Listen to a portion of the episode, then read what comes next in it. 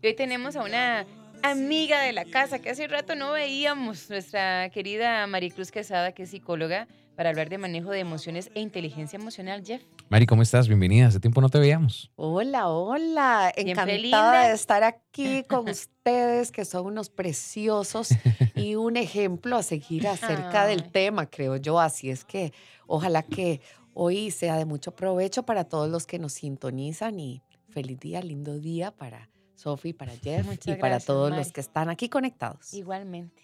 Mari, ok, muchos hablamos de, o muchas veces oímos hablar de ese manejo de emociones y la inteligencia emocional y que sí, yo que manejo muy bien, pero ¿qué son las emociones? Empecemos por lo más básico, creo yo. Bueno, las emociones son como una campanita, son como una alerta que tenemos registrado o el privilegio de tener desde el cerebro. Es del cerebro, esa parte tan preciada de nuestro cuerpo que nos manda esa señal justamente al cuerpo y somos nosotros los encargados de lograr filtrar o entender cuál es el llamado, de qué se trata esa campanita. Hay seis emociones básicas que son amor, alegría, tristeza, orgullo, miedo y enojo. Esas seis emociones son un, tienen una función pero si nosotros no sabemos gestionarlos o no sabemos ni para qué sirven, sabemos sentirlas, pero a veces no sabemos, ¡Ah! me enojo, pero ¿para qué es? ¿Cuál es la llamada? ¿De qué se trata esa llamada? Eh, la alegría, ¿para qué es? El miedo, ¿para qué es? Todas nuestras emociones tienen un significado, tienen un sentido, nos hacen un llamado y de eso vamos a trabajar hoy.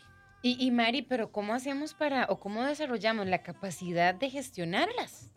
Nosotros podemos aprender a gestionarlas haciendo algo muy sencillo que se llama PPA. Es un, invento, es un invento, pero, pero el que lo practica le, le funciona muy bien. El PPA es parar, pensar antes de actuar. Si nosotros aprendiéramos a ver que esa, ese llamado es eh, como hacemos con el teléfono, tenemos que hacer una pausa para poder pensar y decir qué significa el enojo, para qué es el enojo en el cuerpo. Si nosotros entendemos, por ejemplo, que el enojo es para nosotros poder gestionar la justicia, qué sí y qué no. En otras palabras, para poder hacer o poner límites, primero con nosotros y luego con los demás. Por ejemplo, estábamos en un restaurante y pedimos arroz con pollo y nos llega arroz con camarones. Usted va a decir, ¿qué pasó aquí? Y puedes que, y ese es un enojo natural.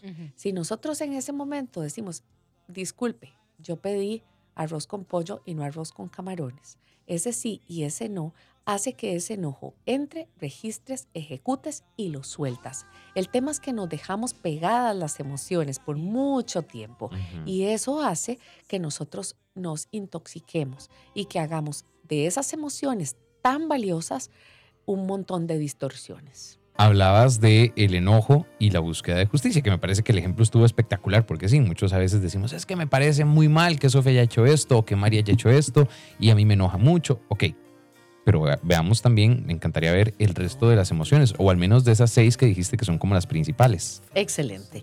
Entonces, si hablamos, por ejemplo, del miedo, el miedo ante una amenaza puede hacernos huir, pelear o paralizarnos. Por ejemplo, si estamos frente a un terremoto, frente a un tigre, frente a una culebra, un ratón, ahí vamos, va cucaracha, lo que sea. Pero si lo que tienes al frente es el examen o lo que tienes al frente es eh, hablar con tu pareja o lo que tienes al frente son esas, eh, manejar estas situaciones de la vida en el día a día, pues es importante entender que el miedo tiene una función muy positiva si la, aprendemos a gestionar y es darnos forma. Si yo ante un examen me doy forma de estudiante, voy a estudiar y me voy a preparar. Si yo ante manejar en una carretera donde hay derrumbes y tal, me doy forma de concentración, voy a traspasar el miedo. Recuerden que el miedo es cobarde y cuando yo me doy forma, el miedo se va. Entonces es importante entender, miedo forma. Ahora, recuerden que el miedo a veces disfuncionalmente eh, puede tener la particularidad de mirar hacia el pasado y hacia el futuro. Y ninguno de los dos existe. Cuando yo miro hacia el pasado y trato de, darme una identidad desde ahí, porque en aquel examen de mate o de español me fue mal, entonces ahora seguro eso es lo que va a pasar. Cuidado, recuerda darte forma. El orgullo. El orgullo es una emoción básica que nos invita a representarnos a nosotros mismos, esa particularidad que cada uno de nosotros tiene. Si yo manejo bien el orgullo funcional, es poder servir, es poder dar lo mejor de mí. No es lo que nos pasa, sino la interpretación de lo que nos pasa o de lo que me pasa a mí. El recoveco del orgullo, o sea, cuando no lo manejo bien, empiezo a compararme. ¿Verdad? Y mm. entonces yo aquí les digo, como la naturaleza, ustedes nunca han visto a una piña decirle a una naranja, porque eso está en naranja, ¿verdad? Entonces, yo, a mí me encanta pensar en el orgullo como soy una naranja entera. Si la vida te estruja, ¿qué sale de ti? Eso, eso es el orgullo. Si yo lo manejo mal, voy a empezar a compararme y de ahí nace la envidia. Mm. Esa es, digamos, la, la, disfunción de, del Todo orgullo. Entrelazado. Todo va entrelazado. Eh, la alegría. La alegría es una emoción básica que funciona para que yo haga apertura. Las personas alegres, alegres son más anuentes o más receptivas a poder ubicar las oportunidades de la vida. Ahora, si yo estoy, ¿cuál sería el recoveco? Si yo estoy alegre todo el tiempo, no voy a ver las amenazas. Entonces, mm. ojo con esa, ¿verdad? La tristeza. La tristeza nos invita a que nosotros soltemos. La tristeza, la función es que soltemos. Por eso soltamos lágrimas, soltamos, soltar, soltar. Cuando estás muy triste, hay algo que soltar. Si yo me lo dejo pegado, puedo eventualmente llegar a generar una depresión. Ok, ¿nos queda alguna por fuera? Nos queda el amor. Ah, bueno, nos da chance de cerrar. sí, sí, sí. Cerremos con el amor. El amor es esta emoción que nos representa como personas, que nos es la energía más alta que un ser, humano puede tener. Y la función del amor es la entrega, es dar. Entonces, cuando nosotros no gestionamos bien el amor, lo que tenemos es miedo. El amor es ausencia de miedo. Wow. El amor es ausencia de miedo. Qué bonito. Eso está, está muy poético. Y como dicen, si yo no tengo amor, yo nada soy. No estamos hablando del amor de gustar, estamos hablando del amor como complemento, como unión de nuestras tres áreas, del cuerpo, de la mente y del espíritu. Mari, ¿qué es la inteligencia emocional? La inteligencia emocional, bueno, hay un psicólogo, eh, Daniel Gutman, que, mm, eh, Gutenman, que, que fue el que empezó a hablar acerca de este tema. Y él logró eh, recopilar información porque ustedes saben que en los años 80 y todavía 90, muy en el, en el siglo XX, se hablaba de esa capacidad intelectual. Y entonces era el hacer, el tener lo más importante. Hoy todos sabemos que para vivir en sociedad y para vivir con nosotros mismos es importante el ser, es importante aprender a gestionar nuestras emociones. Así es que la inteligencia emocional es la capacidad que tengo para gestionar mis emociones internamente, para vivir conmigo mismo y con los demás, para desarrollar empatía, la capacidad de resolución de conflictos, la habilidad de escucha, la capacidad de trabajar en equipo. Todas estas son habilidades a las que podemos llegar si nos entrenamos, es decir, si practicamos y todo empieza gestionando nuestras emociones. Por aquí tenemos algunos cuantos mensajitos, Mari. Ya nos explicaste un poco sobre las emociones una por una y además un poquito también sobre inteligencia emocional. Hay algunas preguntas que ingresan al 8990-004. Dice, em, buenos días, qué buena entrevista. A mí me cuesta mucho gestionar el enojo. Me pasa especialmente cuando enfrento situaciones con mi hijo, cosas que hace o no hace y pierdo la paz. Sé que debo mm, hacer eh, sé que debo ver hacia mi interior para entender lo que sucede, pero no es nada fácil. ¿Qué consejo me puede dar? Es muy importante aprender a pausar, ¿verdad? Me gusta mucho que los adolescentes, claro, ellos lo aplican en otro sentido, pero si vos le decís, ¿cómo se llama tu pareja? Pausa.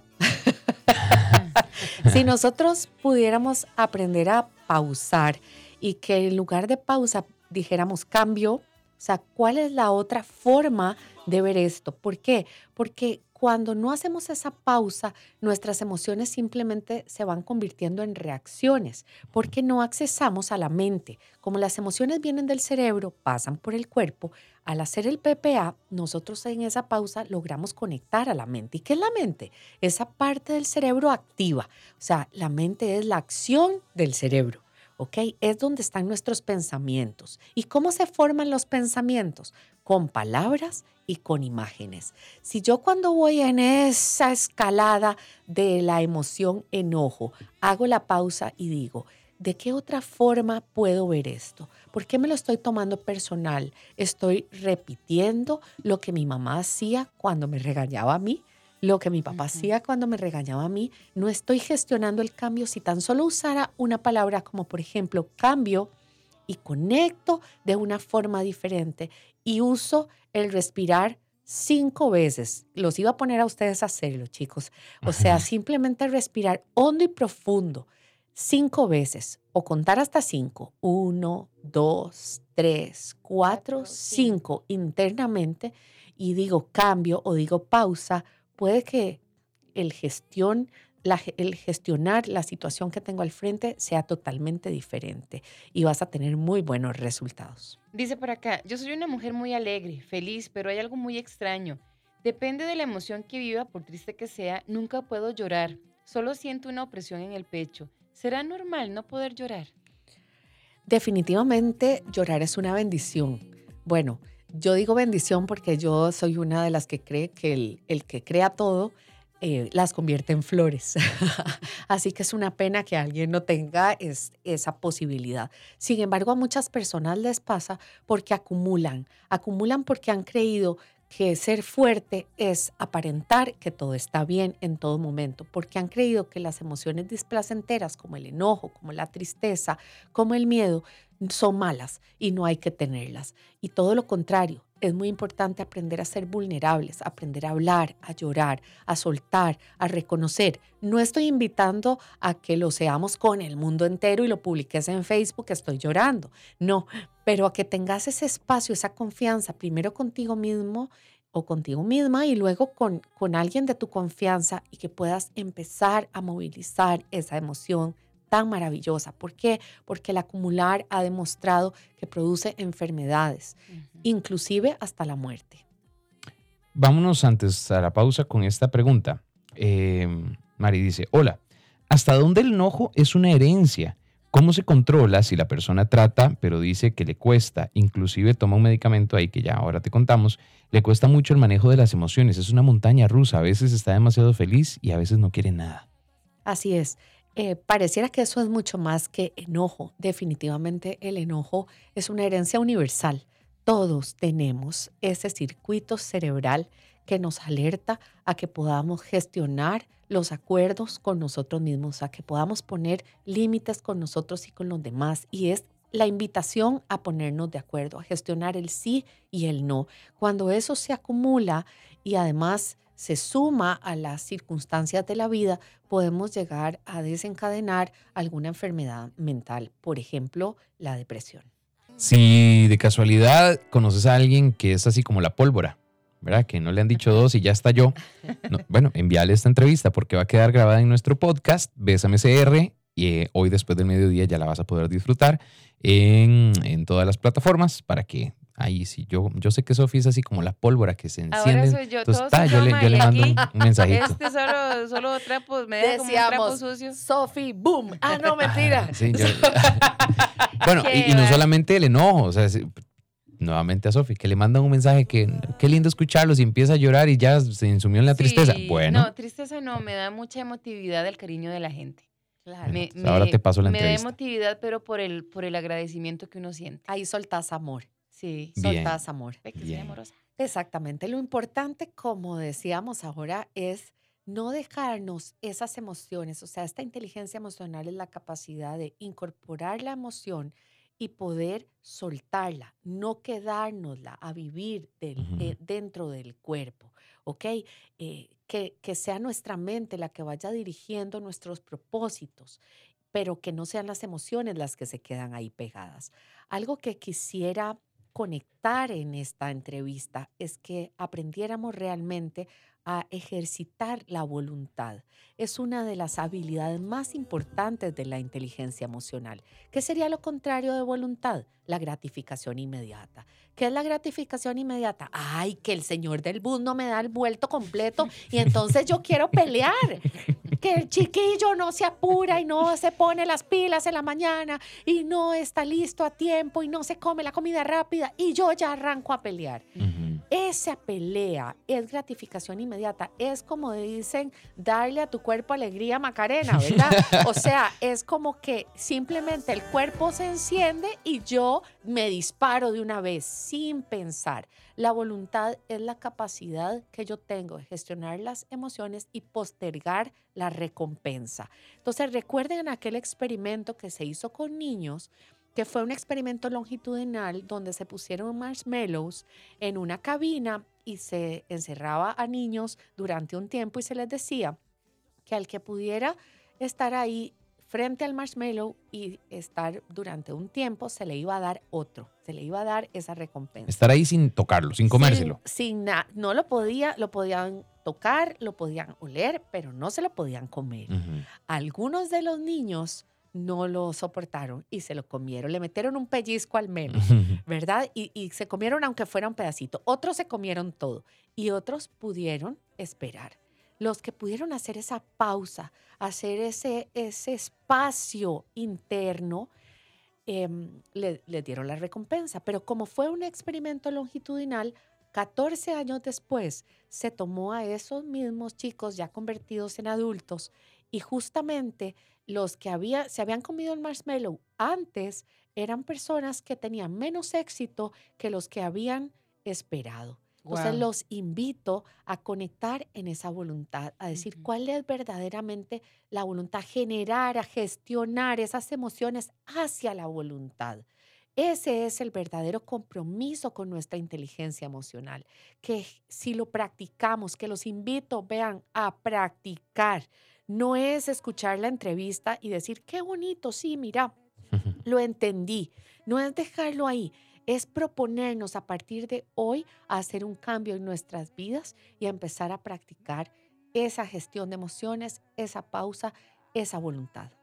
Mari, desgraciadamente el tiempo ya nos comienza a ganar, ya nos ganó. de hecho. ¿Cuáles pueden ser los tres consejos más importantes para cerrar? Aplicar el PPA. Paro, pienso, actúo. Estimular la voluntad y aprender a meditar. Cuando yo me silencio, cuando yo logro aprender a respirar, voy a poder lograr tener una mejor gestión de las emociones y por lo tanto las habilidades que se desarrollan en la inteligencia emocional. Mari, la gente que nos escucha, ¿cómo puede hacer para contactarte? El teléfono de la oficina que está en Trejos Montealegre en Escazú es 2228-3162. Muy bien, Mari, muchas gracias por haber venido hoy, de verdad. Encantada, gracias a ustedes. La verdad que la paso siempre maravillosamente aquí en Bésame, romántica y moderna. Muy bien. Bueno, y que en, Instagram, ahí les dejamos una foto de Mari para que la vayan a seguir y en redes te encuentran como Maricruz Quesada CR. Muy bien.